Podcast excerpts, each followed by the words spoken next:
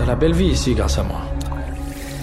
J'ai pas été gentil avec toi Alors tu comprends pourquoi j'ai du mal à accepter que tu veux t'en aller d'un coup. Bonjour à tous, dans ce nouvel épisode de Pop Express, on va parler série et plus précisément série de tueurs en série. Même si ça peut paraître un peu spécial, il est clair qu'aujourd'hui les tueurs en série, qu'ils soient réels ou fictifs, fascinent. Peut-être que certains se souviennent de la rupture de stock du magazine Society sur Xavier Dupont de Ligonnès l'année dernière, mais pour cet épisode, on va rester dans la fiction et s'intéresser principalement à l'une des dernières séries à succès.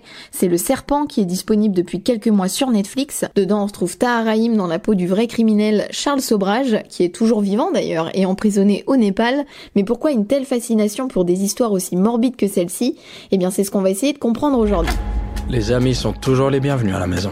Pour commencer, je vais rappeler quand même que c'est important de bien faire la différence entre fascination et admiration quand on parle de tueurs en série, parce que pour tout vous dire, j'ai découvert des choses assez spéciales en préparant ce podcast, mais rassurez-vous, cet engouement général pour ces psychopathes, ça résulte finalement d'un sentiment très humain, c'est le besoin de comprendre. Pourquoi ils ont fait ça, comment ils sont devenus comme ça, c'est des gens qui ont des personnalités très complexes, donc forcément ça intrigue, on a besoin de donner un sens à leurs actes et presque se montrer empathique face à des gens quand même qui sont dénués de sentiments je le rappelle, et ça, ça porte un nom qui est loin d'être choisi au hasard, c'est le syndrome de Dexter.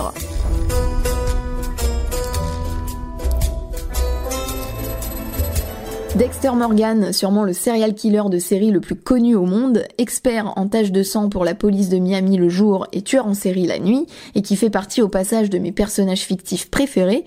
Et ce qui est intéressant, c'est que dans la fiction, c'est obligatoire de toujours contrebalancer cette violence.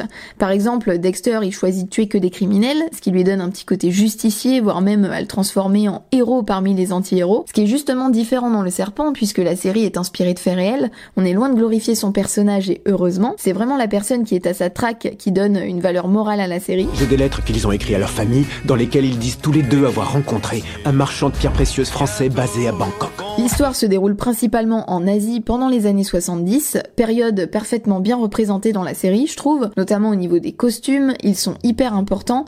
Le style de Tahar Rahim est très travaillé de façon à le rendre séduisant, parce qu'avant de tuer ses victimes, son but principal, ça reste de les manipuler pour les dépouiller, de façon à ce que lui puisse s'enrichir. Are you a dangerous man?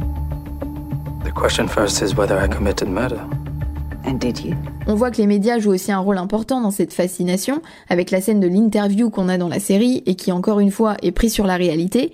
Et comme les tueurs en série savent mentir à la perfection, ils savent donc parfaitement utiliser les médias à leur avantage. Ça leur permet aussi de se sentir puissants et surtout de pouvoir narguer les autorités et là encore de les manipuler. Les psychopathes sont convaincus d'être tout à fait normaux. Ils sont donc quasiment impossibles à étudier.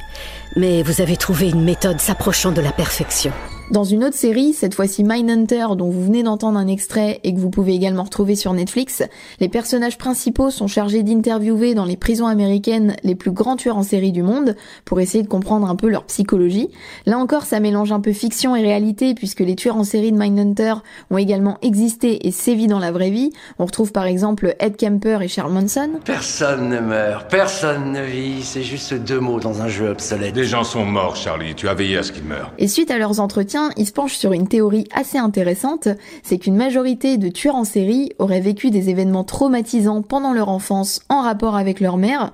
Alors je sais pas si cette thèse est vraie et s'il en existe des preuves dans la réalité. En tout cas, dans la fiction, c'est ce qui revient souvent. Et sans vous spoiler, on est complètement dans ce genre de situation, que ce soit dans Dexter ou Mindhunter, et même dans Le Serpent, même si c'est pas complètement mis en avant, il y a quelques scènes, dont une en particulier quand même, qui montre un peu la complexité de la relation euh, mère-fils du personnage. Été difficile à aimer. C'est jamais difficile d'aimer un enfant, je vous assure. Ça suffit maintenant Et pour terminer cet épisode un peu plus en détente, on va revenir sur plusieurs anecdotes autour du serpent.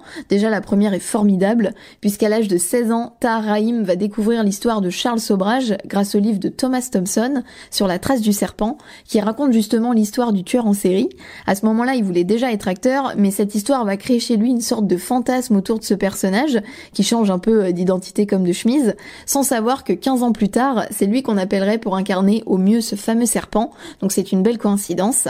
Et pour plus de réalisme, le vrai Herman Knippenberg, donc le diplomate néerlandais à la traque de Charles Sobrage, a aidé la production en leur fournissant ses vraies archives, et je trouve ça dingue, c'est vraiment cool. Et quand je vous disais que le style de Tahar Rahim était hyper important, certains ont remarqué une explosion des ventes de lunettes de soleil aviateur, comme il porte dans la série, on compte plus de 78% d'augmentation pour être précise, et si vous avez vu la série, vous serez peut-être d'accord avec moi ou pas, mais je trouve que physiquement, Tahar ressemble quand même beaucoup à un mélange de Al Pacino et de Eus l'Enfoiré. Et c'est déjà la fin de ce podcast. Si cet épisode vous a plu, je vous recommande fortement de regarder les trois séries dont j'ai parlé. Vous pouvez retrouver Mindhunter et Le Serpent sur Netflix. Et pour Dexter, sachez que plusieurs années après ce final désastreux, on va pas se mentir, une neuvième saison va arriver cette année normalement, donc j'ai hâte de voir ça. Un grand merci à tous ceux qui soutiennent Pop Express. N'hésitez pas à vous abonner au podcast, à partager l'épisode sur les réseaux sociaux. Je le répète à chaque fois, je suis désolée, mais c'est vraiment important. Encore merci et surtout prenez soin de vous et à bientôt.